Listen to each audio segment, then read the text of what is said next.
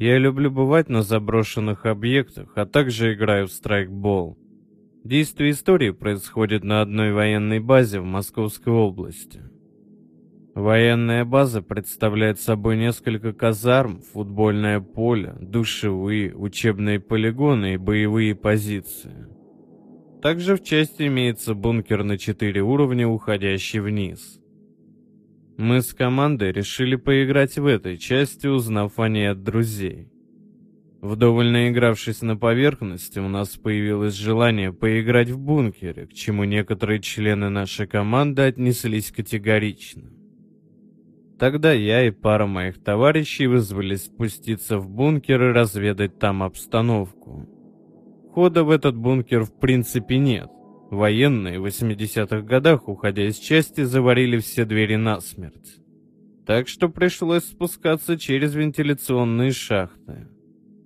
Спустившись вниз, мы попали на первый уровень, что представляет собой некий диспетчерский центр – сам уровень — это длинный коридор, по обеим сторонам которого друг напротив друга находятся двери. Конце этого коридора была лестница, ведущая вниз, и нами было решено спуститься туда, так как играть на этом уровне не представлялось возможным. Спустившись по лестнице, мы попали на второй уровень. Складское помещение без каких-либо перегородок и с множеством стеллажей. Само помещение имело форму буквы «Г», так что не видно, что происходит за углом. Зайдя за угол, у меня отвисла челюсть, так как я увидел что-то необъяснимое.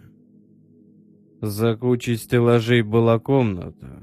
Скорее всего, кабинет какого-нибудь заведующего складом, и в этой комнате горел свет. Сам факт того, что на объекте, который заброшен 30 лет, есть свет, меня обескуражил. Но это еще не все.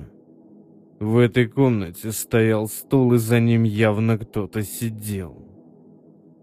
Я подумал, что это такой же сталкер, как мы, и сел на привал, но после того, как его окликнули, произошло нечто комнате погас свет, и я крикнул, что надо бежать назад, что мы и сделали. Добежав почти до вентиляционной шахты, я обернулся и увидел, что позади нас кто-то есть. Я пару раз стрельнул на звук приближающихся шагов и вылез на поверхность.